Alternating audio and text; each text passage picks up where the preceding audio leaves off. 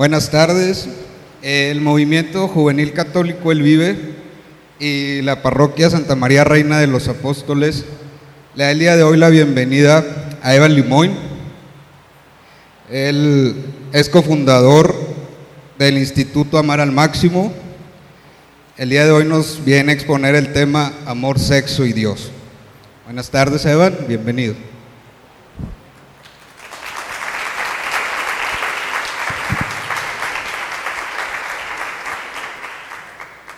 Good afternoon, everybody. How's everybody doing today? My name is Evan Lemoyne, and it's an honor for me to be. Ah, ¿verdad? Pues, no, no. Muy bien. Este. Soy de Estados Unidos, soy de Luisiana. Mi papá Luis, mi mamá Ana. ¿Eh? Sí, soy de Luisiana, pero bueno. Este. ¿De verdad? ¿De qué parte? Ah, órale. Yo soy de Baton Rouge. Muy bien, pues al rato platicamos. Este, nací en, en Luisiana, llevo 14 años viviendo en México y pues la verdad es que sí, es un honor estar aquí con ustedes en Saltillo. Eh, mi esposa, María Fernanda Gómez Solórzano, es de Guadalajara. Nos casamos hace tres años y fundamos este instituto, incluso antes de casarnos, eh, hace cuatro años y nos dedicamos a difundir por todo el mundo, sobre todo en Latinoamérica, lo que es el mensaje de Juan Pablo II sobre el amor humano y la sexualidad. Entonces, todo lo que vamos a estar platicando aquí viene de la visión de Juan Pablo II, que se llama la teología del cuerpo. ¿Okay? Son términos que está medio curioso, ¿no? O sea, teología, ¿no? ¿Qué es la teología? Es el estudio de qué? De Dios. ¿Cómo que la teología del cuerpo? O sea, estudiar a Dios en el cuerpo. Sea, yo normalmente si voy a hacer teología, pues abro la Sagrada Escritura o me meto en los documentos de la iglesia o en el catecismo. Pero ¿cómo que teología del cuerpo? Pues lo que pasa es que Juan Pablo II en este visión revolucionaria.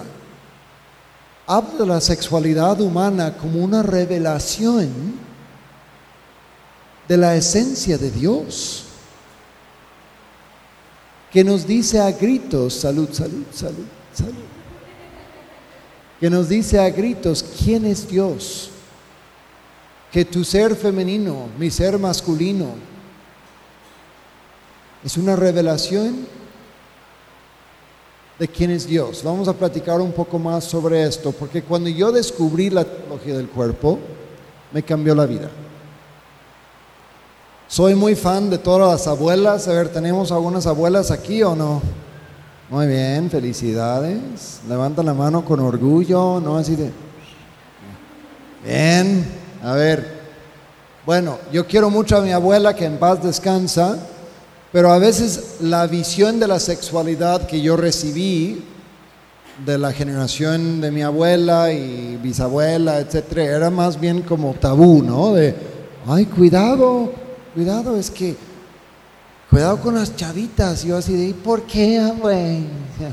Están bien bravas. Y yo así, perfecto. Bueno, o sea, yo estaba de 12 años de edad, pues lo único que quería era una chavita brava, ¿no? Y bueno, y esta, mi abuela me estaba diciendo, no, pero para que puedes ir al cielo.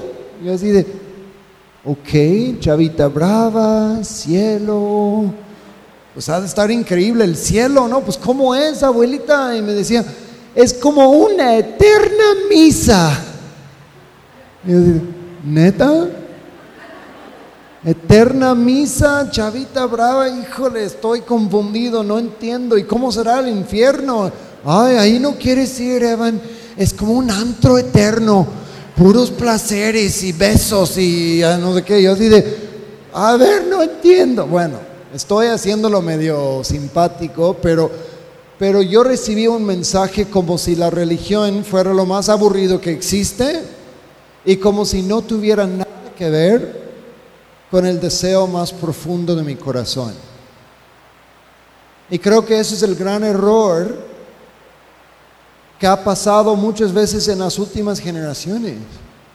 Y es una tradición que hay que romper, que hay que presentar la religión no solo como una lista de reglas y prohibiciones de pórtete bien. Jesús llegó con la buena nueva, no hagas lo que más te gusta.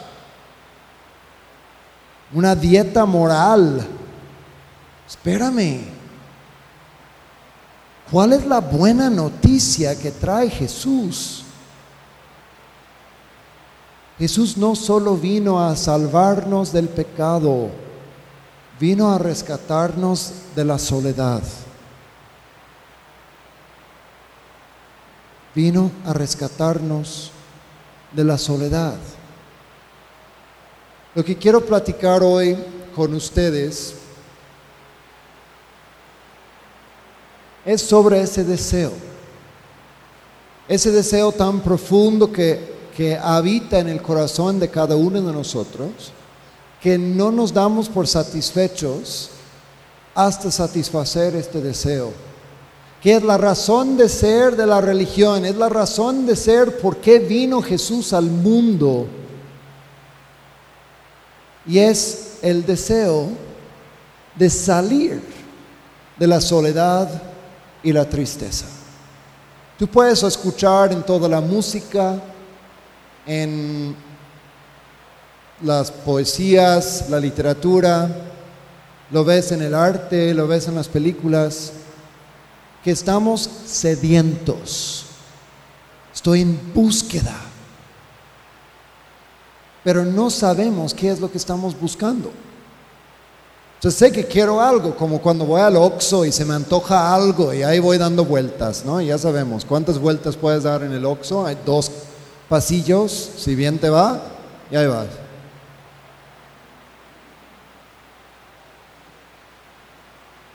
Y como que todavía no encuentras lo que se te antoja.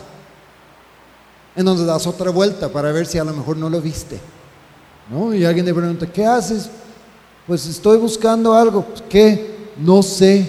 Ah, pues buena suerte, ¿no? Lo mismo pasa en la vida. Estamos dando vueltas en el oxo porque la mayoría de los seres humanos no sabemos lo que estamos buscando. Saben que las tortugas cuando nacen se orientan automáticamente hacia el mar, ¿verdad? Porque tienen como un GPS integrado, una brújula integrada que dice, mar, fuiste hecho para el mar. Y la tortuga nace y como que... Mar. Y ahí va. Nosotros también tenemos un GPS integrado, una brújula integrada. ¿Cuál es? es tu deseo más profundo. Si tú sigues el deseo más hondo de tu corazón, si lo sigues sin cansarte, si lo sigues sin conformarte, encontrarás tu destino. Encontrarás el cantar eterno del amor. Encontrarás lo que tu corazón ha buscado desde el día que abriste los ojos. ¿Cuál es el deseo más profundo del corazón humano? Unos tacos. No, que México gane el mundial. Bueno, pues sí, pero no algo más. Bueno, yo soy fan de los Warriors y ganamos ayer anoche el campeonato y yo estaba dando una plática, no pude ver ni un segundo del partido y nada más, bueno, perdónenme, pero tenía mi teléfono abierto y ahí iba dando la plática y no sé qué, y revisando el marcador. Y ganan y salí de la conferencia y dije, ¡Woohoo! Ok, ¿Qué sigue? ¿No? No era penal, ya lo sé. ¿Qué hubiéramos hecho la semana después de ganar el mundial?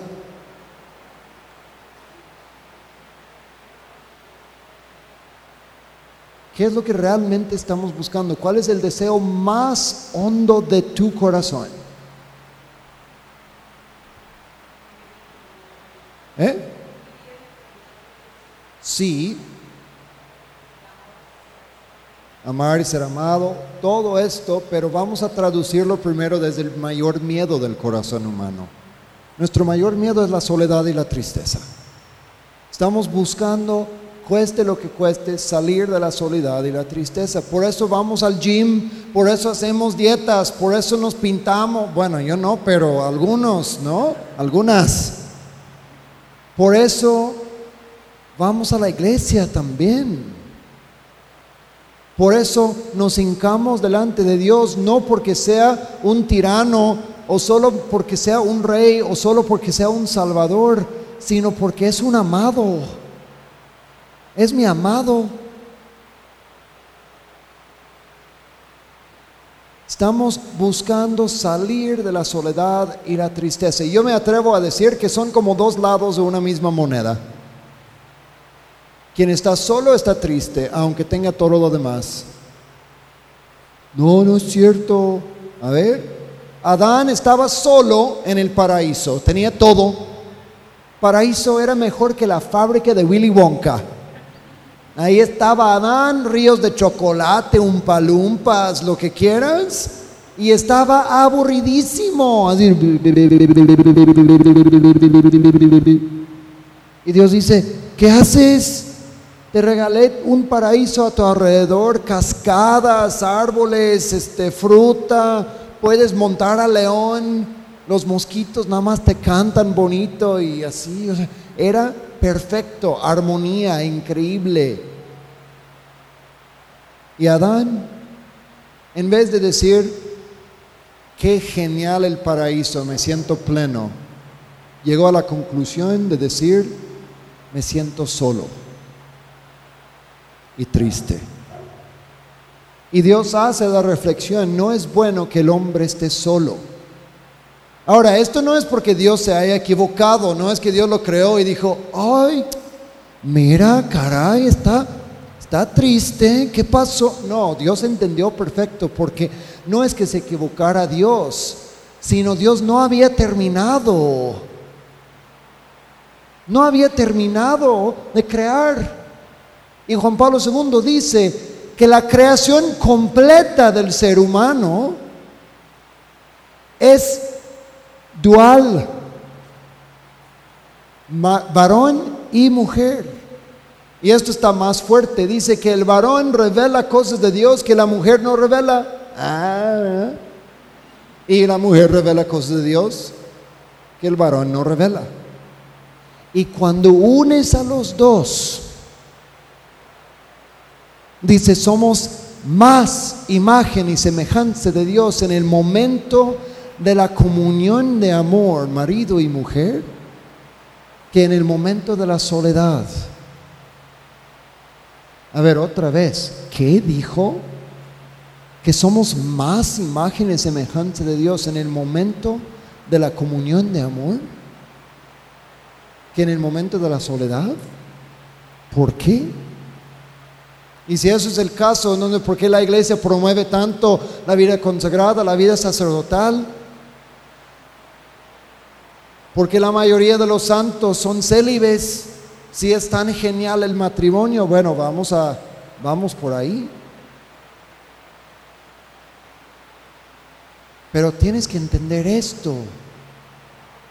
Dios, cuando crea al hombre y la mujer, dice en plural, vamos a crear a alguien a nuestra imagen y semejanza, porque Dios es una comunión de amor. Padre, Hijo, Espíritu Santo. Dios es tres cosas en su esencia. A ver, esto apúntalo en tu cerebro. Es lo único que tienes que recordar de toda la noche, ¿ok? Después de esto ya me puedo ir y me doy por satisfecho. Dios es tres cosas en su esencia. Dios es puro don, don. Dios es comunión y Dios es creador. Otra vez, Dios es don, comunión y creador. A ver, díganme ustedes, Dios es. Ya, bien. Ok. Dios Padre se da por completo al Hijo El Hijo recibe por completo al Padre, el Hijo se da por completo al Padre, el Padre recibe al Hijo, el Padre se da al Hijo, el Hijo recibe al Padre, el Padre y así, dar, recibir, dar, recibir, dar, recibir, dar, recibir, dar, recibir, dar, recibir, dar, recibir, dar, recibir, dar, recibir, dar, recibir, dar, recibir, dar, recibir, dar, recibir, dar, recibir, dar, recibir, dar, dar, recibir. Ok, bien, eterno. Es tan intensa la donación recíproca de Dios que es otra persona que se llama el Espíritu Santo, que es el amor entre los dos. Dios es una comunión de amor, gracias a la donación. Entonces Dios es puro don y luego Dios es comunión de personas, comunión de amor. Y Dios es creador nos crea a nosotros. Su amor es tan grande que se desborda y quiere crear otros que puedan participar en su felicidad, en su unión, en su éxtasis, en su gozo. ¿Y a quién creó? ¿A los venados?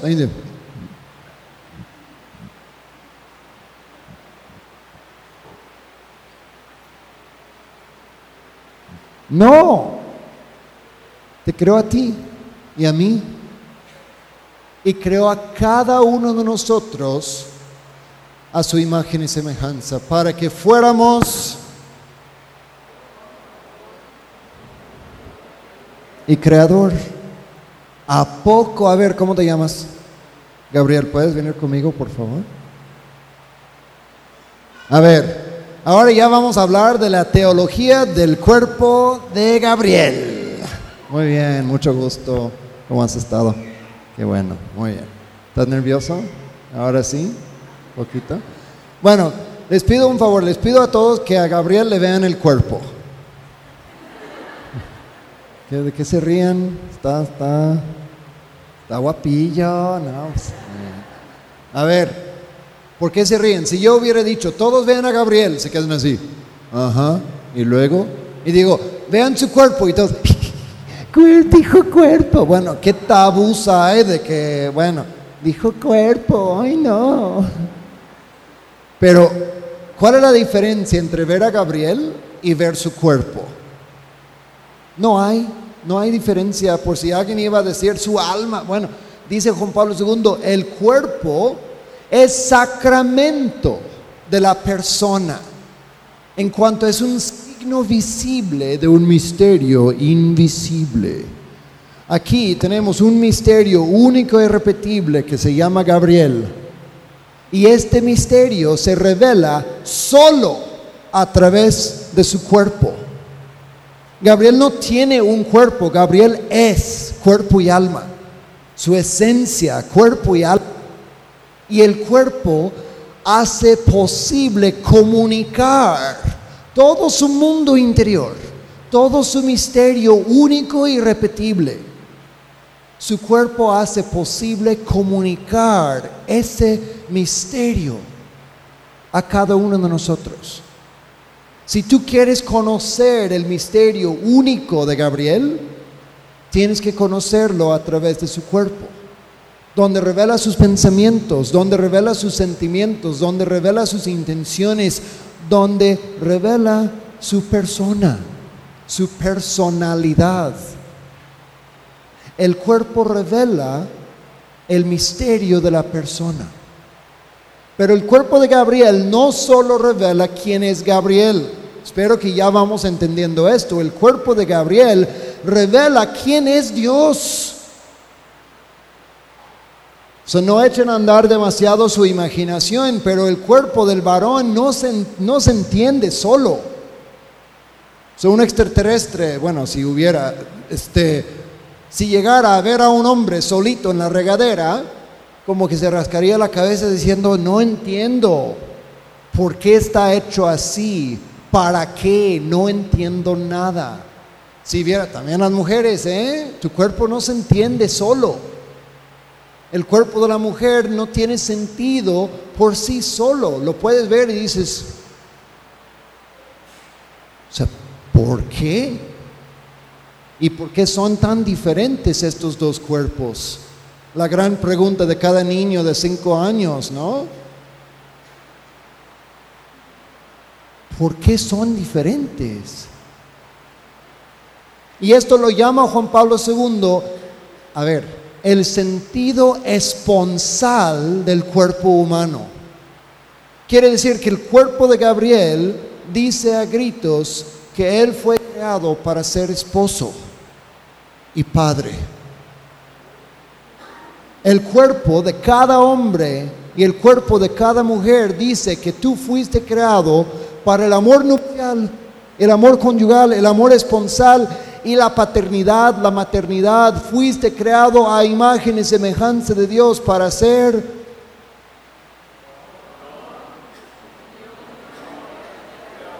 ¿A poco Gabriel puede ser don? Don Gabriel, ¿verdad? Claro. Algún día Gabriel, si Dios quiere, puede que se hinque delante de alguna mujer afortunada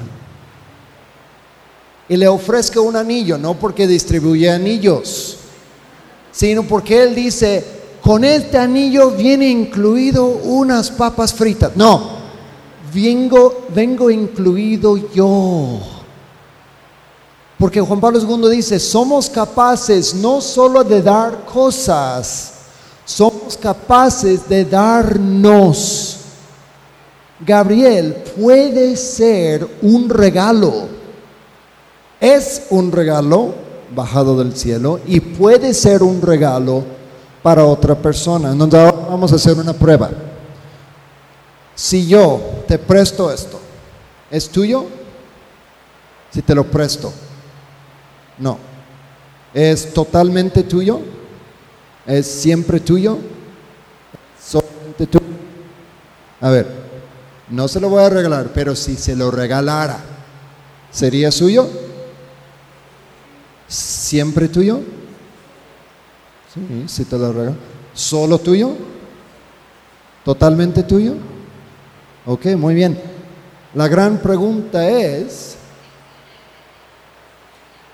si Gabriel sería capaz algún día de regalarse no solo prestarse, todo mundo sabe prestarse, ¿no? Tonight, give me everything tonight. Can't promise you tomorrow, but I'll give you tonight. Yo no sé mañana si estaremos. Todo mundo puede hacer eso. Pero la gran pregunta es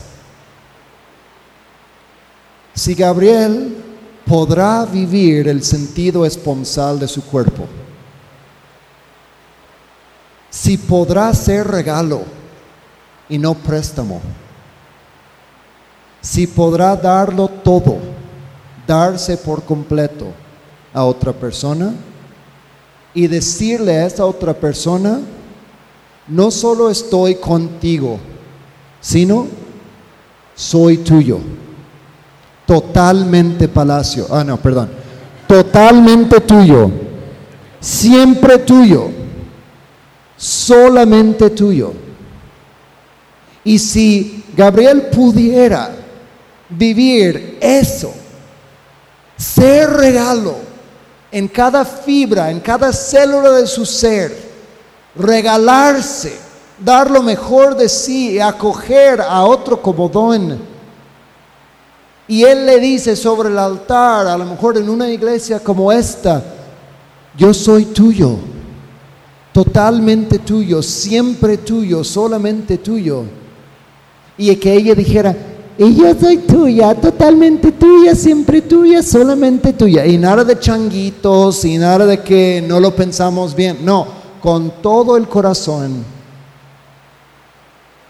Ellos podrán vivir como consecuencia de esa donación recíproca lo que se llama la comunión de amor. La unión en una sola carne, como lo llama la Biblia. La unión en una sola carne, a imagen y semejanza de Dios. Entonces ya vimos que Gabriel puede ser don. Gabriel puede ser comunión. Ahora la pregunta, ¿Gabriel puede ser creador? Él podría en esa donación, en esa comunión de amor, podría dar vida como Dios da vida. ¡Qué bárbaro! Y nosotros presumimos haber ganado un mundial, presumimos haber construido un puente, construido un edificio, una empresa. Gabriel algún día va a poder decir, primero Dios, yo ayudé a crear una persona humana que nunca hubiera existido si no fuera por mi acto de donación y por esta comunión. And that's not all. En esta donación, en esta comunión, en esta creación, qué coincidencia experimentamos el mayor gozo y placer que pueda haber en la vida de un ser humano. Qué coincidencia. Ay, ¿por qué Dios puso tantas terminaciones nerviosas ahí? ¿Por qué puso tanto fuá en cada uno de nosotros? Porque fuimos hechos para la unión y el éxtasis, no para la soledad y la tristeza. Quiero hacer un ejercicio. ¿Es tu novia la que está aquí contigo o no? Sí. ¿Puedes pasar, por favor? Por favor. No te preocupes, no nos vamos a... A ver, mucho gusto. ¿Cómo te llamas? Paola. ¿Con O o con U? Paola. Ok. Paola. Ok, bien. Vamos a hacer un ejercicio. Ok, aquí está Cristo. ¿Te puedes poner como más allá? ¿Y tú, si te puedes subir aquí poquito al altar? Bien. Mm, no, cambio de lugar conmigo, perdón. Tú vente acá. Me equivoqué. Vamos a imaginar que Cristo le empieza a hablar a Gabriel y Cristo le dice, Gabriel, Gabriel dice, mande, vente, ¿a dónde? Dice, al cielo. Dice, ¿para qué? Porque está increíble, es el paraíso. No, pues no te entiendo. Es, es maravilloso, e, es, la comunión de amor. Y Gabriel dice, ¿de qué me hablas? Dice, pues es amor, es belleza, es gozo, unión y éxtasis. Eh, Gabriel así de, neta, ¿cuál, ¿qué significan esas palabras? No te entiendo nada. Y Dios dice, bueno, y creó a Paola. Y la pone aquí en medio. A ver, vente. Y dice, Gabriel. Y Gabriel dice, mande. Dice, vente. Dice, ahí voy. Dice, yo soy como ella. La belleza que descubres en ella es solo un reflejo de la, de la belleza de mi corazón. La gloria, la unión, el amor que puedes experimentar con ella es solo una pizca de lo que te espera en el cielo. Ese paraíso que descubres en su mirada es una ventana para que me descubres a mí. ¿Quieres venir? ¿Qué dice Gabriel? Pues que se venga, que se note. Y le toma la mano y wow, y todo va maravilloso y pasa lo que pasa en la vida de muchísimos de nosotros. Cuando vemos a otra persona y cuando descubrimos el amor humano, a veces confundimos el signo con el mismo Dios. Sí, Paola es un signo de Dios pero no es Dios. No es el cielo, ella es un reflejo del cielo. Y el amor entre hombre y mujer no es el fin último del deseo del corazón humano. Y ojalá que no suceda con ellos porque vinieron a esta plática. Ojalá que nunca Paula llegue con Gabriel y le empiece a ahorcar y dice, hazme feliz, hazme feliz. Y Gabriel dice, estoy intentando. Y ahí con malabares y todo. Y dice, no, siguiente. Espero que no funcione, pase eso. Espero que ella diga, yo no necesito que tú me hagas feliz, Gabriel.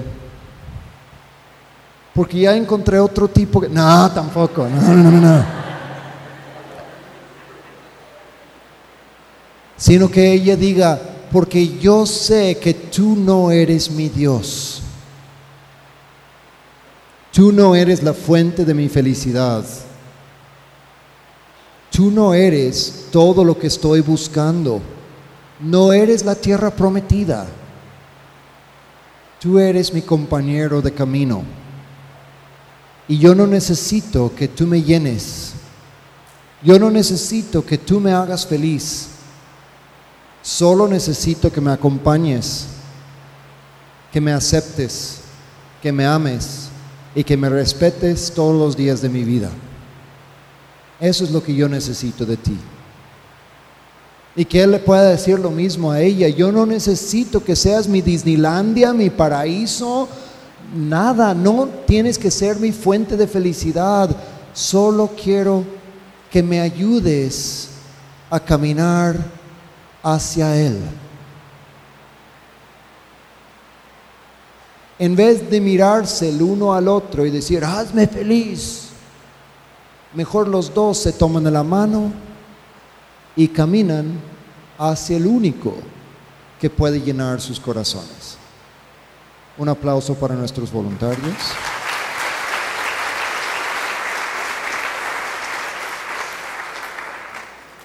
Estamos buscando unión y éxtasis, salir de la soledad y la tristeza, pero ¿dónde lo buscamos? ¿Cuál es el tema más buscado en Google? Les doy una pista. Una de cada cuatro búsquedas en Google es por la pornografía. Uno de cada cuatro. La edad promedia del primer encuentro con la pornografía en México es a los nueve años de edad. Eso para todas las señoras que no saben si toca todavía darle la plática a su hijo. Ya se lo dieron. Es que tiene 16, ya le digo. No, señora, ya no te preocupes. Déjalo ya.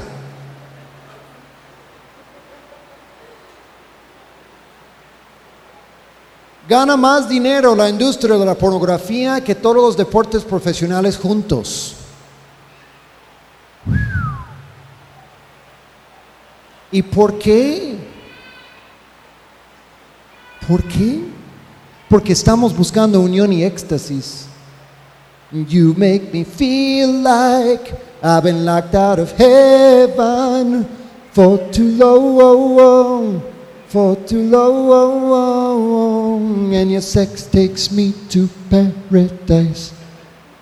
Muchos creen que cuando encuentran el sexo, que ya encontraron el cielo. Pero ¿qué es el acto conyugal? Es signo del cielo.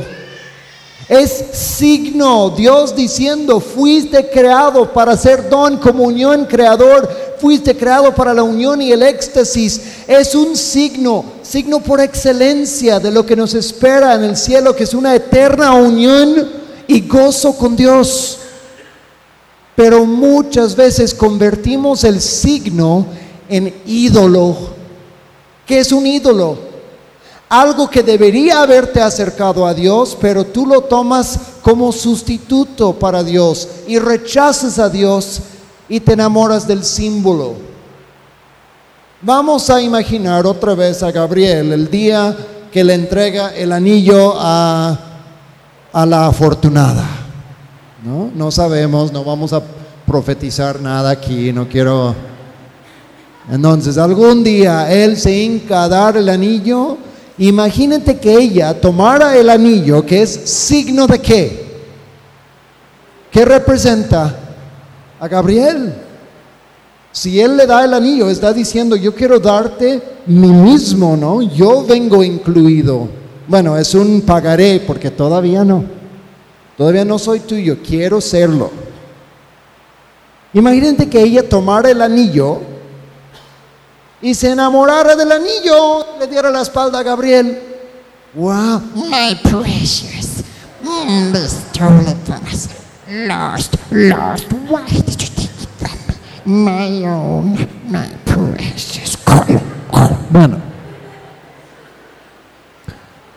Y muchos de nosotros, en vez de ver la unión sexual como signo del amor de Dios, lo vemos como sustituto. Y creemos que con simplemente tener mucho sexo, o por lo menos verlo en los videos en internet, como si ya hubiéramos encontrado lo que nuestro corazón está buscando, el deseo más profundo de tu corazón. Pues piénsalo. Si el demonio quiere engañarte, tiene que ofrecerte algo que se parece mucho a lo que tú estás buscando.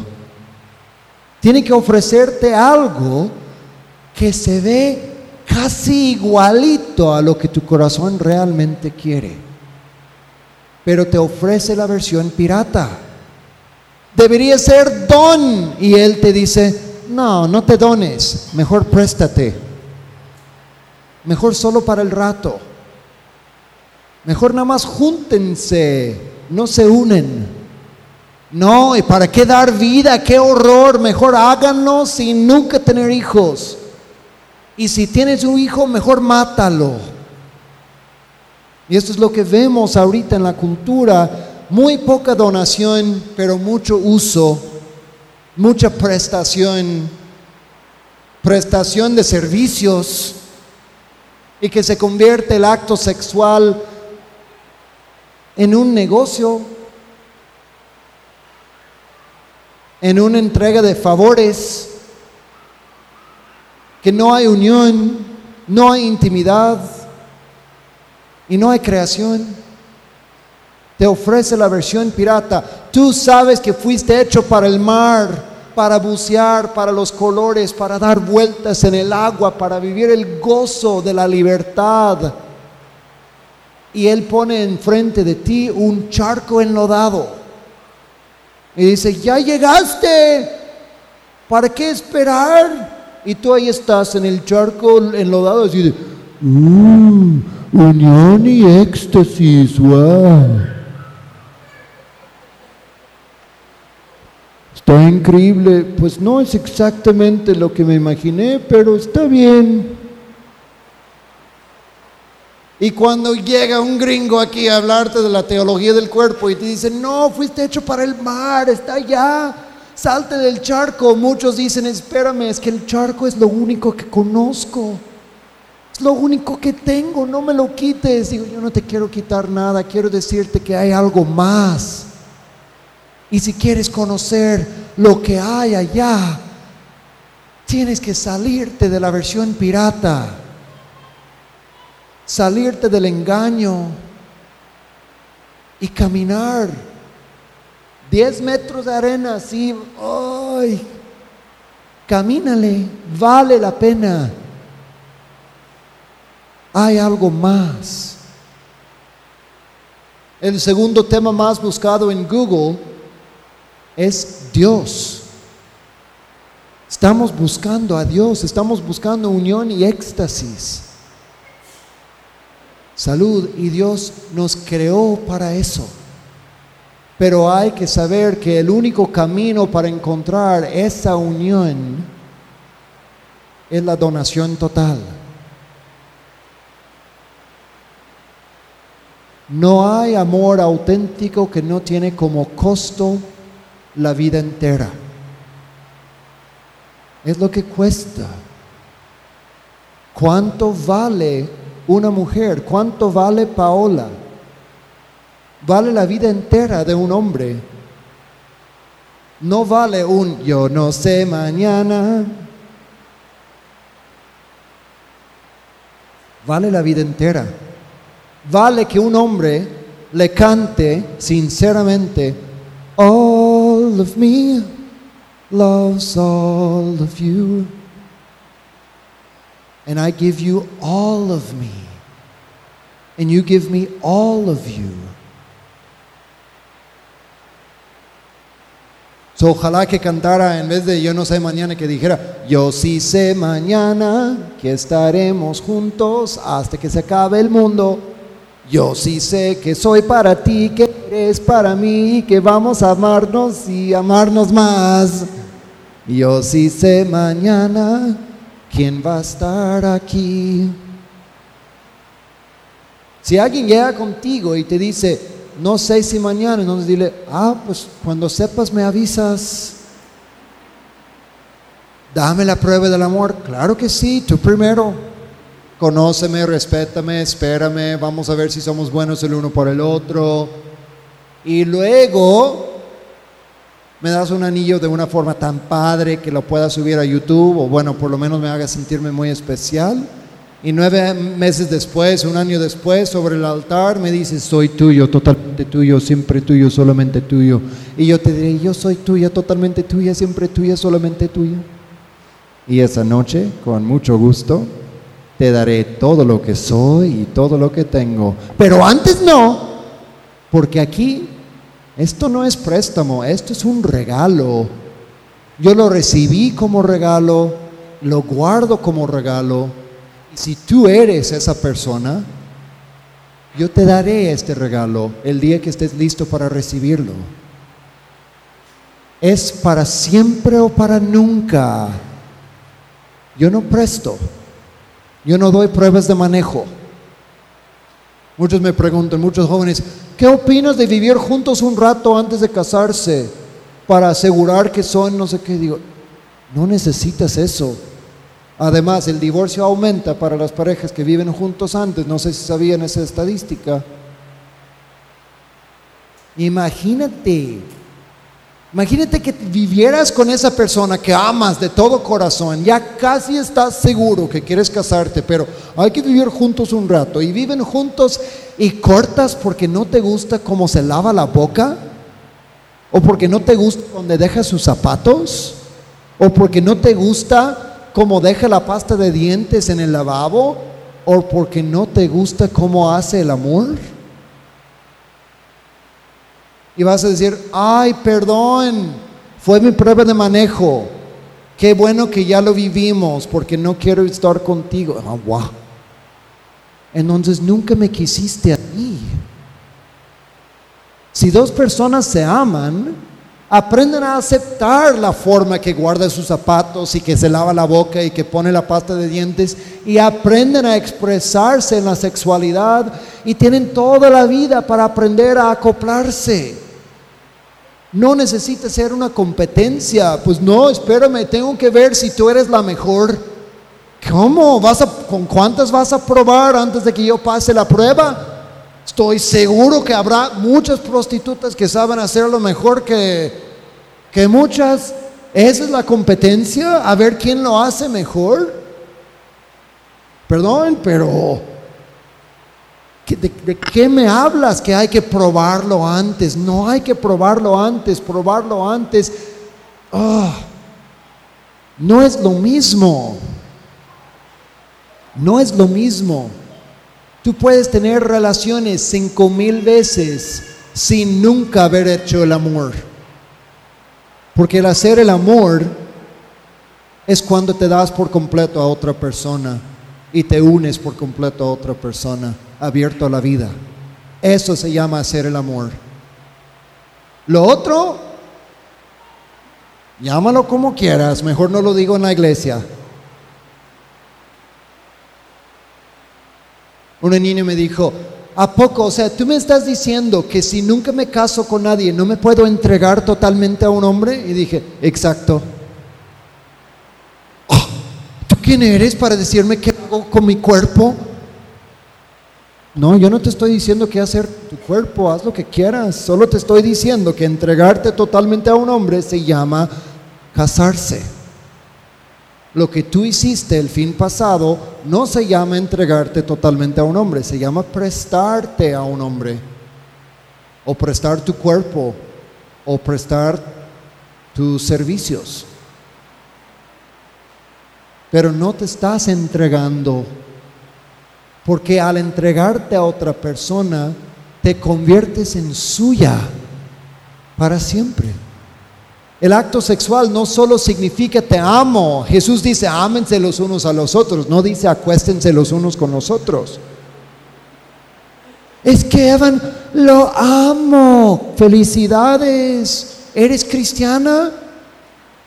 Hay que amarnos. Yo amo a mi mamá hasta ahí, no sé si me explico. Y la amo intensamente.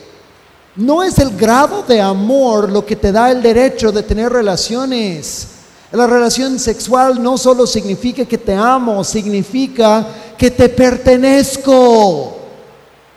Significa soy tuyo, totalmente tuyo, siempre tuyo, solamente tuyo. Y cuando vives el acto sexual fuera del contexto de la donación total, se llama mentira. Es decir, con tu cuerpo, soy tuyo, totalmente tuyo, siempre tuyo, solamente tuyo. Ah, la verdad no, pero estuvo delicioso, ¿verdad? Eso se llama mentir. Igual como puedes mentir con tus palabras, puedes mentir con el lenguaje de tu cuerpo. Ay, pero se antoja tanto cuando nos enamoramos y decimos, ay, siento como si fuéramos uno solo. Sé que solo llevamos tres horas conociéndonos. Pero neta, neta, no manches. Estoy seguro que tú eres el hombre de mi vida. No, y Evan, neta, nos amamos. O sea, no es así de uso y todo lo que tú estás platicando. O sea, él prende velitas y, pone un disco de Adele y todo. Es súper romántico y con rositas y todo. O sea, tiene que ser amor. No es cierto. Las rosas son baratas. La vida es cara. ¿Quieres saber que te ama? ¿Quieres la prueba del amor? Pues no solo hace falta un beso, que le dé una rosa, hace falta que le dé su vida. Donación. Esa es la teología de tu cuerpo. Que fuiste creado no para utilizar a otros ni para ser usado, sino para donarte y para ser recibido como don. Fuimos creados para la comunión de amor. Algunos en la vida consagrada, en una donación total a Dios, en una comunión de amor con Él y en una gran fecundidad espiritual. Por eso llamamos padres a los sacerdotes, porque tienen muchos hijos espirituales. Llamamos madres a las religiosas. Pero la mayoría de nosotros estamos llamados a la vida matrimonial para vivir la donación, la comunión y la creación en la unión conyugal entre marido y mujer, en el matrimonio indisoluble. ¿Por qué indisoluble? Porque si fuera desechable el matrimonio, entonces no sería donación, sería prestación. Si no es para siempre, entonces no es un regalo, es un préstamo. El matrimonio solo funciona cuando es donación total. Entonces tenemos toda esa fuerza en nuestro interior. Juan Pablo II dice que tu deseo sexual es el poder mismo dentro de ti para amar como Dios ama. What? Que tu deseo sexual es el poder que Dios puso en ti para que pudieras amar como Él ama. Eso nunca me lo dijo mi abuelita. Nada más me dijo que tuviera cuidado. Y ese es el problema. Queremos tanto que las siguientes generaciones no vivan la versión pirata que mejor no decimos nada. Pero, a ver, la única manera de renunciar a una tentación atractiva es cuando tenemos delante de nuestros ojos algo más atractivo. Necesitamos conocer la belleza, la grandeza del plan de Dios sobre la sexualidad. Necesitamos conocer el banquete que Él tiene preparado para nosotros para que podamos decidir que no quiero la versión pirata, porque no quiero echar a perder la versión auténtica. Pero si no decimos nada, todo mundo cae en la versión pirata porque se parece, aunque nos deja con el hueco en el interior. A ver, yo te pregunto, si tu deseo sexual es como la gasolina que Dios puso dentro de ti para lanzarte, impulsarte a la donación total, a la comunión, a la creación, es un ímpetu, es un impulso que te lanza a salirte de tu soledad, a salirte de, de ti mismo, a entregarte a otro. Es como la gasolina de un cohete que podría lanzarte hasta las estrellas, hasta la plena unión y éxtasis. ¿Qué pasaría si tomaras ese cohete y lo voltearas hacia abajo? 180 grados, hacia abajo. Y prendes el cohete, ¿qué va a pasar? En vez de lanzarte a las estrellas, te estrella. Yo te pregunto, ¿qué pasaría si tomaras toda la fuerza de tu deseo sexual y en vez de encauzarla en la donación,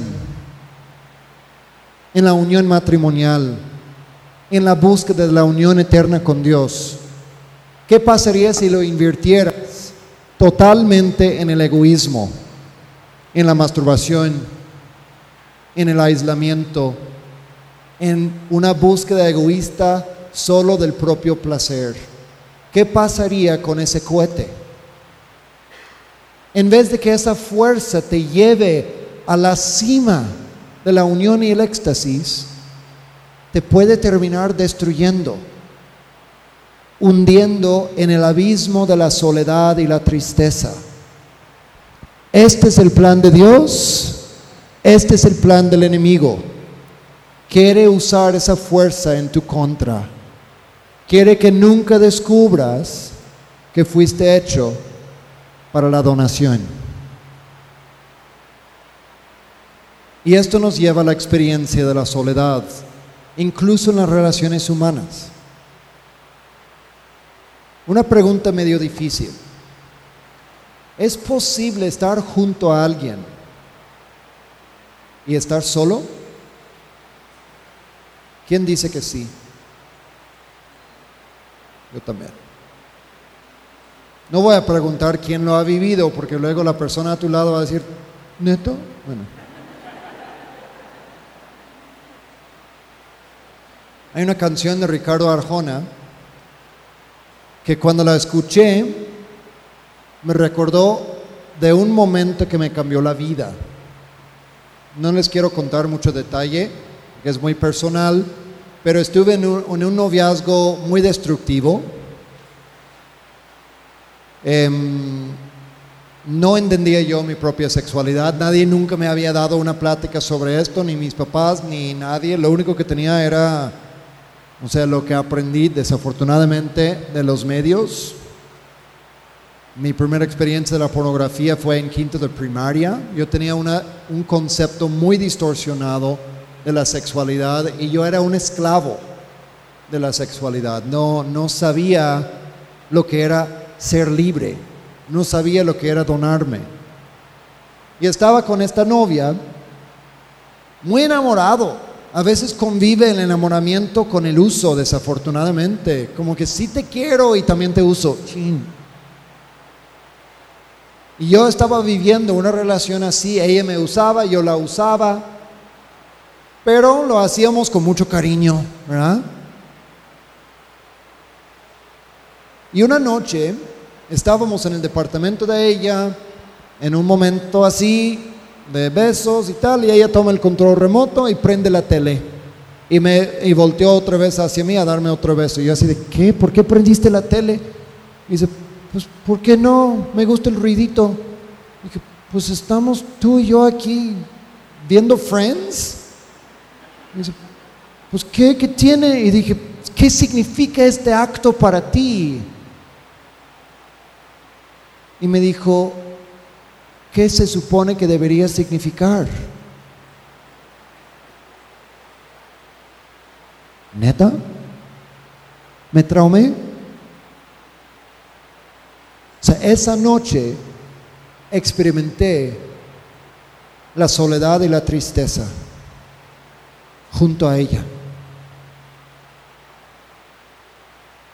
Y yo grité ese día al cielo. Dije, Dios, tiene que haber algo más. Tiene que haber algo más. No puede ser tu gran plan para la sexualidad y para el noviazgo y para el amor. No puede ser tu gran plan un uso mutuo. Les voy a decir un término medio feo, espero no friquear a nadie, pero una masturbación asistida. La sexualidad tiene que ser algo más que eso. Tiene que haber más. Y me fui a preguntarle a mi papá sobre esto y él me dijo muy sabiamente, tienes razón, pero no tengo idea cómo explicártelo. Y dije, gracias. Y así estamos la mayoría de nosotros. Neta, no sabemos cómo comunicar una maravilla tan grande. Pero mi papá me regaló un libro que se lo recomiendo a todos ustedes. Me cambió la vida este libro. Se llama La Buena Nueva sobre el sexo y el matrimonio. La buena nueva sobre el sexo y el matrimonio es un libro sobre la teología del cuerpo según San Juan Pablo II. Fue escrito por Christopher West. Lo pueden encontrar en Amazon, lo que sea. Yo descubrí la buena nueva sobre el sexo y el matrimonio. Yo lo encontré hace 17 años, 16 años y dio un giro completo a mi vida y me fui con esa niña y le dije, ya entendí lo que estoy buscando, lo que estamos buscando. Y no va por aquí, este no es la forma. Vamos juntos a construir un, un futuro juntos, donación, comunión, creación. No, hombre, a imagen y semejante de Dios va a estar increíble. Con razón estábamos insatisfechos y ella me dijo, no, gracias. Y me mandó por un tubo. Y yo dediqué los siguientes 10 años de mi vida a tratar de destorcer todo lo que estaba torcido en mí. A dejar la pornografía, a dejar los frees o lo que sea, a cambiar mi forma de vivir el noviazgo, de vivir la sexualidad. Y poco a poco le pedía a Dios la gracia para que algún día yo pudiera amar a mi mujer como merecía ser amada. Mi gran motivación era algún día quiero poder mirar a mi futura mujer como ella merece ser mirada. Porque por culpa de la pornografía yo solo era capaz de mirar a las mujeres como juguetes. Creía que mi cuerpo era un, un juguete y que los cuerpos de los demás eran juguetes.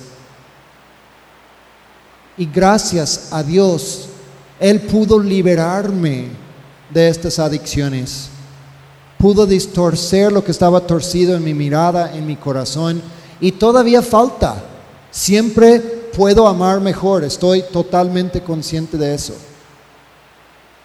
Pero híjole, años luz de donde estaba hace 15 años, 16 años.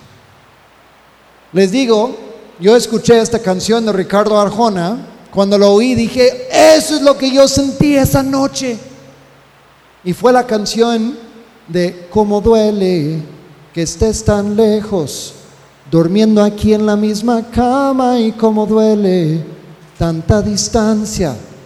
Aunque te escucho respirar, estás a cientos de kilómetros y duele quererte tanto.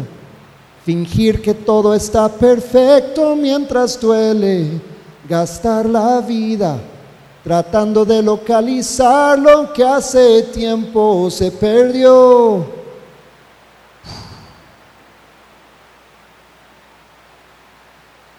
Desafortunadamente, nuestra forma de haber vivido la sexualidad arruinó el amor que había entre ella y yo.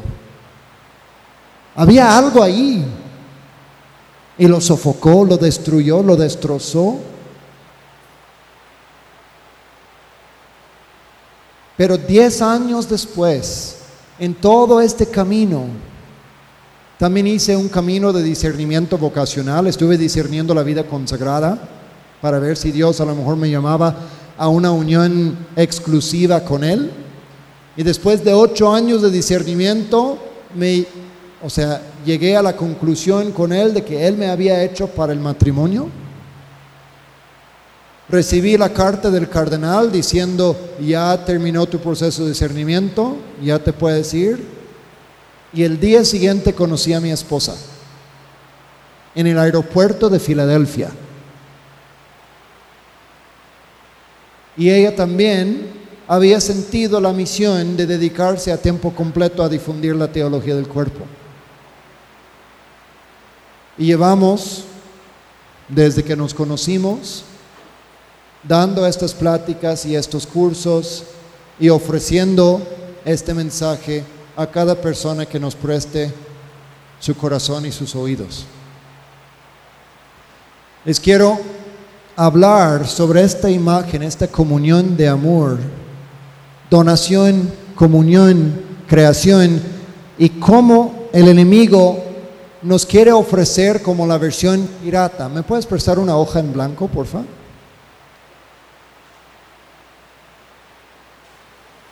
Mil gracias. Bien. Imagínate, a ver si me funciona el ejemplo. ¿Se ve lo que está en la hoja o no? Bueno, tenemos aquí la imagen y semejanza de Dios. Aquí está. Las montañas, el atardecer, las galaxias, el mar, es increíble, pero nada se compara con esto. Esta es la imagen por excelencia que nos dice que Dios es don, comunión, creación, que Dios es unión y éxtasis. Si nosotros comprendemos esta imagen, si vivimos el sentido esponsal de nuestros cuerpos, seremos felices en esta vida y en la vida eterna. Por lo tanto, ¿qué creen que piensa el chamuco de esta imagen? ¿Le gusta o no le gusta? Lo odia. ¿Y qué quiere él hacer con la imagen? Destruirla. Pero no puede porque el demonio no es capaz ni de crear ni de destruir. Lo que sí hace es ofrecernos la versión pirata. Nos dice, bueno, claro, ¿quieres unión y éxtasis? Pues con tres pagos fáciles de 199 pesos, yo te lo doy tonight. Give me everything. Y tú ahí, ¡uh! Ya encontré, ya lo encontré, ¡uh! Y todo mundo en la borrachera y en la droga y en el sexo y no sé qué diciendo, unión y éxtasis, ya tengo todo y tú no lo tienes porque tú eres católico y te lo prohíben. A ver, espérame. Lo único que te dice Dios es, esto nunca te va a llenar. Aunque te lo comes todos los días, todo el día, te va a dejar envenenado, vacío. Déjeme enseñarte lo que realmente estás buscando. Él quiere enseñarte lo que realmente estás buscando. Y quiere darte los medios para que lo alcances. Lo ha hecho en mi vida y en la vida de muchas personas y hace posible destorcer todas nuestras distorsiones y hace posible que busquemos la versión auténtica con todas nuestras fuerzas. Les quiero poner esta canción simplemente para hacer una comparación.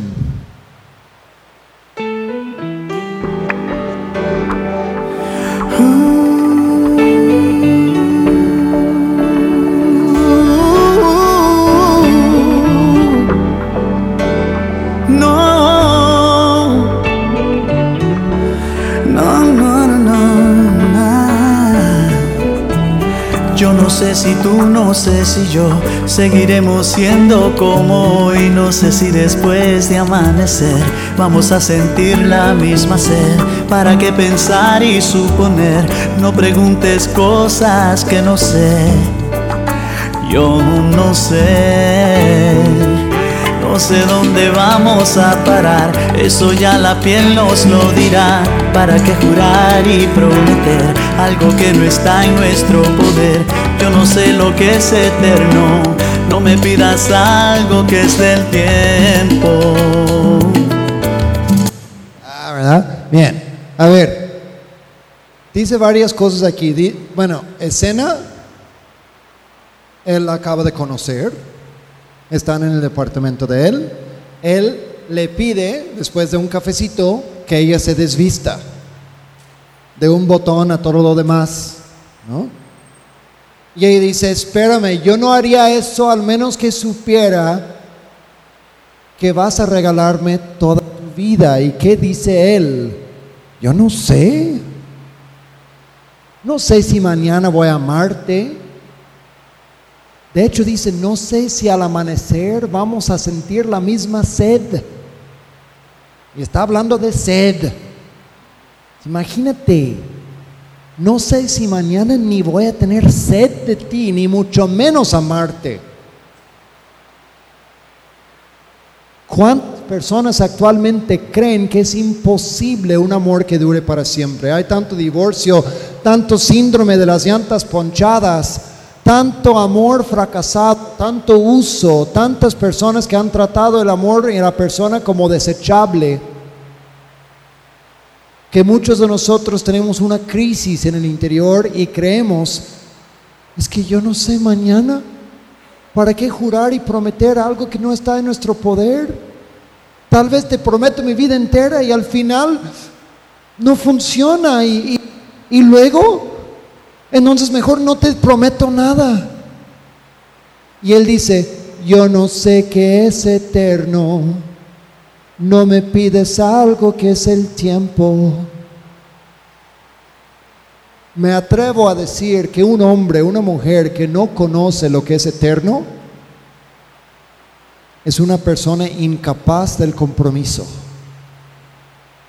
Incapaz de un compromiso permanente. Claro, estoy comprometido mientras me conviene, mientras esté fácil, mientras muchas mujeres me dicen, ¿cómo puedo garantizar de que mi matrimonio dure para siempre? Y yo te digo, no hay garantías, pero te doy una pista.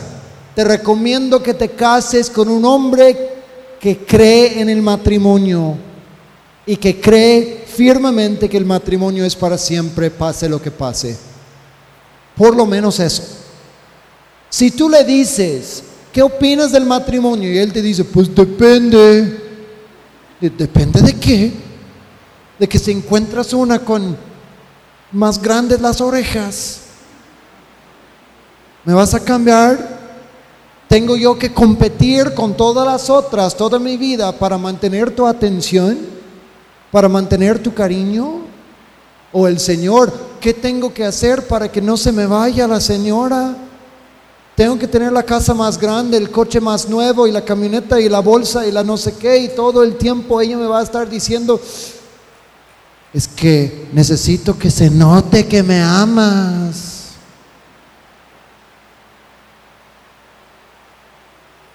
Si una persona te dice, pues depende, quiere decir que esa persona es incapaz del matrimonio. Porque cuando una persona entra al matrimonio, a la boda, diciendo, a ver qué tal nos va, si no me gusta, te dejo, entonces es inválido ese matrimonio. No hay boda. Bueno, hay boda, no hay matrimonio. Mucha gente tiene boda y se le olvida casarse. Muy chistoso. ¿No? Se me olvidó regalarte mi vida. Solo fui a vivir contigo y tuvimos una bonita misa antes. Y ya. Esa canción la comparamos. Imagínate, imagínate que Jesús te cantara eso. Yo no sé mañana si estaremos juntos, si se. Yo no sé si soy para ti, si- lleguemos a amarnos odiarnos. Imagínate, ¿puedes imaginar a Jesús cantando eso? Pero sí puedes imaginar a Jesús cantando esto.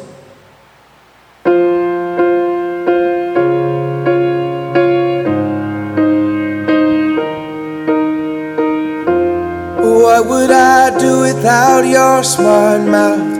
Drawing me in and you kicking me out. You got my head spinning, no kidding. I can't down. What's going on in that beautiful mind? I'm on your magical mystery ride. And I'm so dizzy, don't know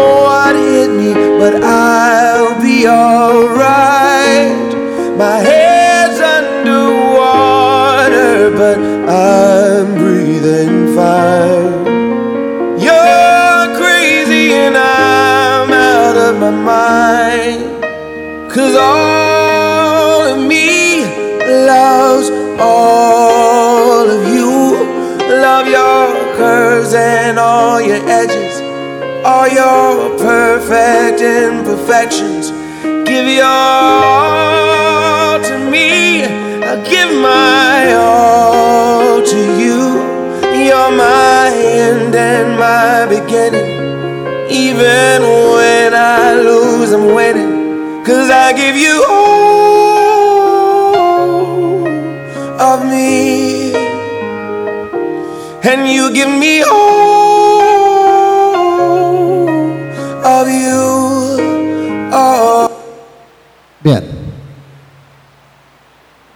Jesús nos ama así. Él nos enseña cuál es el sentido esponsal de nuestros cuerpos. Él nos enseña el sentido del amor. Él también nos enseña el sentido de la sexualidad, de la masculinidad, de la feminidad, que es un dar y recibir, no es un uso mutuo. Bueno, esto está horrible, pero lo voy a decir rápido. Un joven en mi prepa dijo, no hombre, ¿para qué casarme? Si todas las niñas que yo quiera me dan sexo cuando quiera. Dije, estás loco. Y dice, a ver, piénsalo bien, ¿para qué comprar la vaca si te da la leche gratis? Mande. Bueno, no lo explico, si alguien no entendió, ni modo. Muchos tratamos la sexualidad cuerpo como si fuera un juguete. Algunas mujeres lo tratan como carnada. Dicen, ay, ¿quieres jugar? Pues primero dame atención y cariño y yo te bajo un botón. Y usan su, cuerpo, su atractivo y todo para tratar de conseguir cariño y afecto de la otra persona. A ver, levanta la mano, mujeres, si alguna vez en tu vida te han mirado de una forma que te hizo sentirte incómoda. Que te hayan chiflado en alguna obra de construcción. ¿Nadie? A mí sí, nada. ¿Te gusta eso? Entonces vístete de una forma que me ayuda a verte como persona y no verte como objeto. Vístete, baila, camina, platica de una forma que me ayuda a ver tu belleza exterior y tu belleza interior. Si solo revelas el exterior, qué chafa. El arte de la moda debería ser aprender a revelar tu belleza completa, interior y exterior. Si revelas tanto exterior que nadie llega al interior, quiere decir que estás fallando en tu forma de vestirte. Ayúdame a mirarte a los ojos sin distraerme. Y algunos dicen, ay no, pues yo me he visto muy bien, o sea, tapadita y falda larga, nada más me paro así. Bueno, pues piensa en la reacción que provocas en los que te rodean. Ayúdame a verte como persona y no como cosa. Fuimos hechos para el Ferrari, o sea, nuestra sexualidad es como un Ferrari, un regalazo de parte de Dios y nosotros andamos con las llantas ponchadas. Andamos usando el cochezazo como si fuera maceta, como si fuera sillón de la sala. Y Dios dice, no hombre, es para que andes a 200 por hora, unión y éxtasis, don, comunión, creación. Y tú así de, no, no, mejor nada más lo uso ahí como mueble. Qué triste. Y él llega y dice, oye, te recomiendo que no le eches piedritas a la gasolina. Ay, tú, ¿por qué me dices qué hacer con mi vida?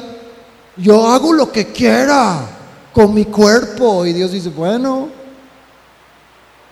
te cree libre, pero te recomiendo es y de hecho, si tú quieres, yo puedo reinflarte las llantas, yo puedo llenarte de mi amor para que tu deseo sexual esté lleno del amor auténtico, para que ya, ya no caigas en la versión pirata, en el uso, en la prestación. El catolicismo no es una dieta de morirte de hambre, no es un no con mayúscula al sexo. Dios no dice, no lo hagas. Ni tampoco dice, haz lo que se te antoje, métete al basurero, tómate el veneno, no pasa nada. Dios dice, no lo hagas así.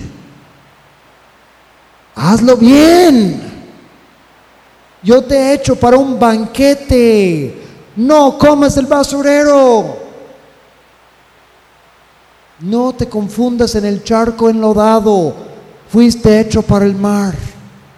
Y cada uno de nosotros tenemos la oportunidad de comprender y vivir el amor como Dios nos creó. Quiero cinco minutos más de su tiempo. ¿Podemos tomar cinco minutos más para terminar el tema? Bueno, va a ser cinco minutos y luego un video, entonces son ocho minutos. Y después del... no, ah, ¿Ocho minutos? Ok. San Pablo habla de una receta para la comunión de amor. ¿Cómo le hacemos para no vivir en soledad y aislamiento y juntos como agua y aceite, pero no unidos, incluso en tu matrimonio? ¿Cómo le hacemos para romper el muro de la soledad y llegar a una íntima comunión de amor? ¿Están listos? La receta para la comunión es amar como Cristo ama. Salud. Amar como Cristo ama. ¿Cómo es el amor de Cristo? ¿Es libre o es a fuerza? Libre. Dice, nadie me quita la vida, yo la doy libremente. Es libre. Quiere decir que nuestro amor también debería ser un amor libre, sin chantajes, manipulaciones, celos, sin encerrar al otro, enjaularlo de ámame. Libre de adicciones, libre de inseguridades, libre de incoherencias, libre para ser mí mismo. Segundo, el amor de Cristo es total o con reservas. Total. Él te acepta totalmente. Él quiere tu felicidad total. Él está dispuesto a darlo todo para que seas feliz. Sin límites. Total. Oye, Entonces, hombre y mujer son capaces de amarse así. Está difícil, pero ese es el ideal que tú quieras la felicidad del otro tanto como Dios quiera la felicidad del otro. Eso está increíble. Imagínate vivir bajo el mismo techo con una persona que quiere tu felicidad tanto como Dios quiere tu felicidad. Y que tú quieras su felicidad tanto como Dios quiera su felicidad. No, hombre, imagínate.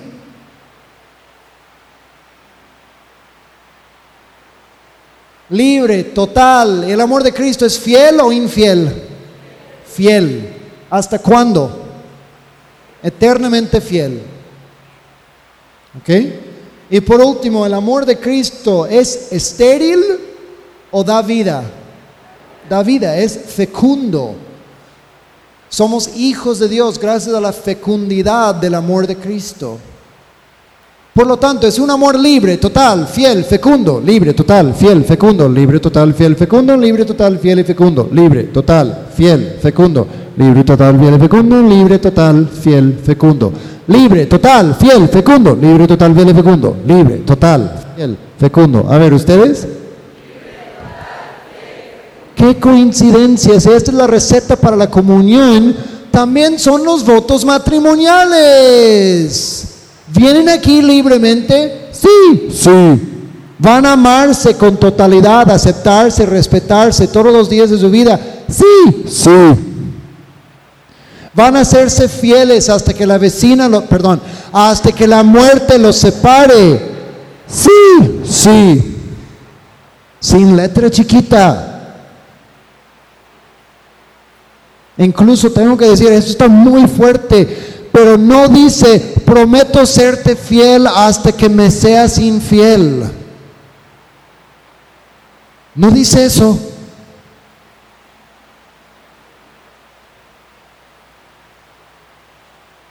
No voy a dejar que me lo sigas haciendo. Pero estoy invitado al perdón. Mis papás se separaron. Cuando yo estaba en primero de preparatoria hubo infidelidad, hubo muchas dificultades. Y gracias a Dios pudieron perdonarse, reconciliarse y llevan otros 19 años juntos desde su separación. Y dan retiros de fin de semana para ayudar a parejas que están en dificultades. Si alguien quiere saber más sobre ese apostolado, ya está en México también, se llama Retrovive. Me pueden escribir a mí en la página de Amar al Máximo y les puedo pasar los datos, perdón, te escupí. Este, les puedo pasar los datos, amaralmáximo.com, amaralmáximo.com. Cualquier duda que tengan del libro que mencioné, de que qué dijiste de esto, lo que sea, con mucho gusto. Y también tenemos tienda electrónica con los discos que ahorita les voy a presentar por si alguien quiere llevarse algún material al final. Cuesta 100 pesos cada uno. Hay uno que se llama Cómo encontrar príncipes en un mundo de sapos. También puede ser para encontrar princesas, nada más tienes que traducirlo poquito, ¿no? No quiero que empiecen a buscar príncipes, por favor, ¿no? Gabriel, nada. A ver, y hay otro que se llama igual a esta plática, se llama Amor, Sexo y Dios, ¿ok? Es una versión grabada de lo que estamos dando esta noche. Cuesta 100 pesos cada uno y hay otros que están disponibles de otros títulos. Bien, cierro esto. Libre, total, fiel. Y por último, ¿están dispuestos a recibir y educar en la fe a los hijos que Dios les quiere mandar? Sí, estamos dispuestos. Sí, estamos dispuestos. ¿Seguro? ¿Cuál es la pregunta más famosa de toda señora en México cuando su sobrina o su amiga se va a casar? ¿Con qué te vas a cuidar? ¿Cuidar de qué? Como si el niño fuera Chucky. ¿Cuidar de qué? Aunque hubiera una necesidad de evitar un embarazo, no es necesario la anticoncepción. ¿Para qué fueron creados los anticonceptivos? ¿Para evitar el embarazo? Eh. Hay un, un método 100% eficaz para evitar el embarazo y lo estamos haciendo todos ahora mismo, espero. Se llama abstinencia y es, te prometo, 100% eficaz. Entonces, ¿por qué fueron creados los anticonceptivos? No para evitar el embarazo, fueron creados para evitar la abstinencia, el autocontrol. Y daña la intimidad de la pareja, porque no te estoy dando todo lo que soy. Estoy diciendo, te doy mucho placer, pero no te doy mi fertilidad. Amo todo lo que eres, pero no amo tus ovarios. Tómate esto, porque no puedo esperarme una semana al mes. Ese es el veneno del matrimonio. Y hay una manera de vivir la paternidad responsable sin meter eso en nuestra vida, Simplemente significa, en tiempo de fertilidad, abstener una semana. Y luego, tres semanas, luna de miel. Una semana de noviazgo, tres semanas de luna de miel. Está genial. Incluso los sexólogos más ateos recomiendan la abstinencia periódica para mantener la chispa bien encendida y no caer en rutina. Para ser libres, para donarnos y no tratar el acto sexual como un acto de desahogo. A ver, si él se entrega libre, total, fiel y fecundo y ella no, ¿hay matrimonio? Ah, ah. Si ella se da libre, total, fiel y fecundo y él dice, yo también, pero él está haciendo changuitos, ¿hay matrimonio? No, se llama inválido el matrimonio. Pero si los dos se dan libre, total, fiel y fecundo, ahora sí ya son una sola carne, una comunión de amor, un matrimonio para siempre. Todavía no. Falta pronunciar los votos matrimoniales con el lenguaje de sus cuerpos. El acto conyugal, dice Juan Pablo II, es la encarnación de votos matrimoniales. Es la expresión y renovación de votos matrimoniales con el lenguaje de nuestros cuerpos y cada acto sexual, si queremos que nos lleve a la unión y no a la división, cada acto conyugal debería ser un acto libre, total, fiel y abierto a la vida. Puedes planificar y espaciar a los hijos discerniéndolo con Dios, pero no se vale esterilizar a la persona humana ni al acto sexual. Sí se vale esperar durante tiempo de fertilidad, pero no se vale esterilizar a tu mujer o a tu marido o al acto sexual.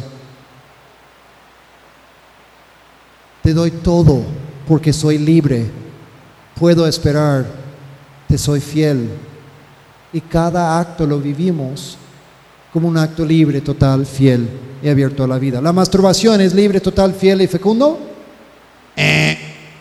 ¿El free, el faje, lo que sea, es libre, total, fiel y fecundo? Eh. ¿Las relaciones prematrimoniales son libre, total, fiel y fecundo? Eh. ¿Relaciones entre dos varones son libre, total, fiel y fecundo? El adulterio es libre, total, fiel y fecundo. Eh. El uso de anticonceptivos, condones, vasectomía, ligadura, etcétera, es libre, total, fiel y fecundo. No. Hay otra manera de vivirlo, se llaman métodos de reconocimiento de la fertilidad. Creighton, 99.6% de eficacia. Clear Boo, arriba de 99% de eficacia, un aparatito que cuesta 96 dólares. Billings, libre, total, fiel, abierto a la vida. Esa es la receta de la comunión. Cuando yo descubrí esto, dije, quiero prepararme para eso. Y gracias a Dios, Él fue cambiando mi corazón y cambiando mi vida. Y yo les quiero enseñar este video no para decir, es un video de mi boda. No es para decir, somos el ideal, sean como yo. No, por favor no lo hagan. Tengo mucho que trabajar todavía. Pero lo que sí quiero decir es que mi esposa y yo luchamos todos los días por aprender a amar mejor. Luchamos todos los días por ser más libres, más totales, más fieles y más abiertos a la vida. Y eso es lo que quiero para cada uno de ustedes. Que no se conformen con la versión pirata, sino que luchen diario por un amor libre, total, fiel y fecundo.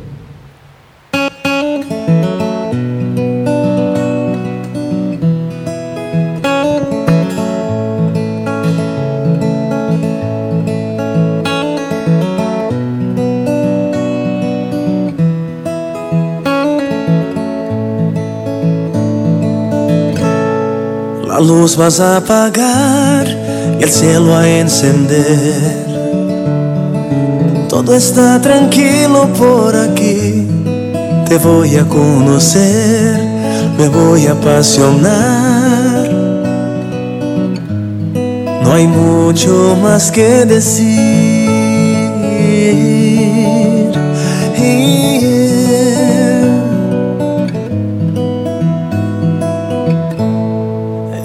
Estamos frente a frente, nuestros labios no resisten, nuestros ojos son testigos, el amor existe, todo es tan real, pero nada es normal. Jamás había vivido un sentimiento tan profundo. Quedarme aquí a tu lado es lo más lindo de este mundo. Todo es tan real, pero nada es normal.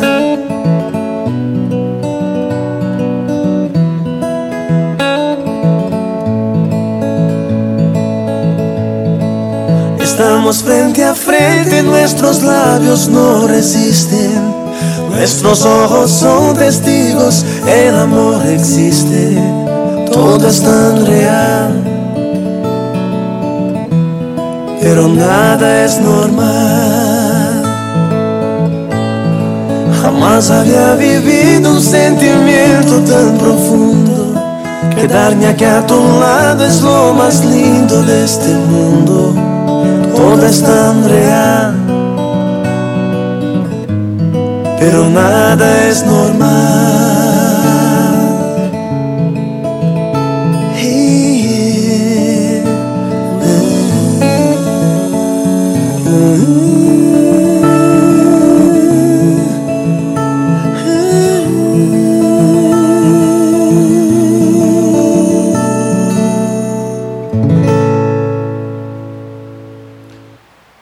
Parejas perfectas, solo hay parejas que no se rinden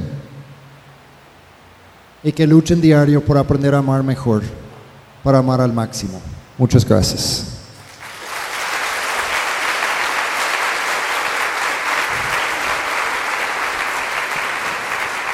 A ver, les quiero comentar brevemente, ofrecemos nosotros cursos para colegios. Tenemos muchos videos en YouTube, artículos, también ofrecemos un diplomado para universitarios y profesionistas. Tenemos una sede en Monterrey. El próximo curso de, de- eh, lo pueden ver con Carla, eh, va a ser en noviembre. Ella es la, la representante de la sede de los universitarios y profesionistas aquí en, en esta zona. También ofrecemos una especialidad para adultos. Por si alguien quiere capacitarse en esto para su apostolado, su familia, quieren vivirlo como una renovación matrimonial, ofrecemos cursos de cinco días en Chapala, Jalisco. Son ocho cursos. Puedes tomar los que quieras. Y si quieres la especialidad completa, toma los ocho. El próximo curso es el 28 de junio. Se llama Amor y Responsabilidad. Tengo aquí los flyers.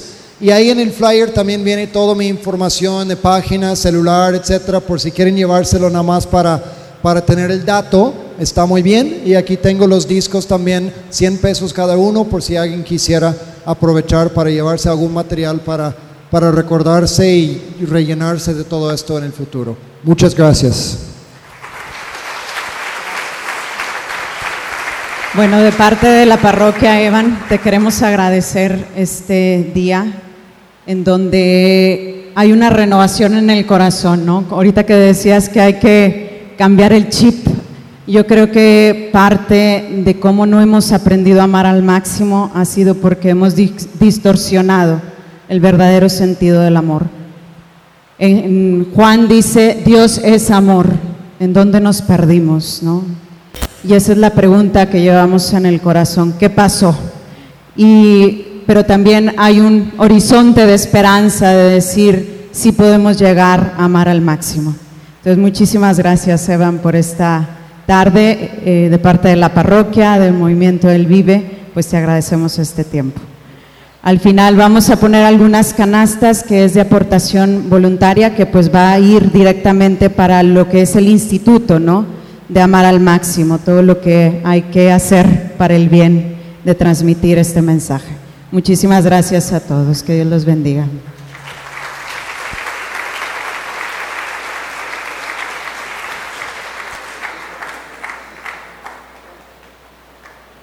Cualquier dato que necesiten, amaralmáximo.com, ahí están también los discos en digital por si alguien no trajo efectivo y lo quieren bajar después. Muchas gracias.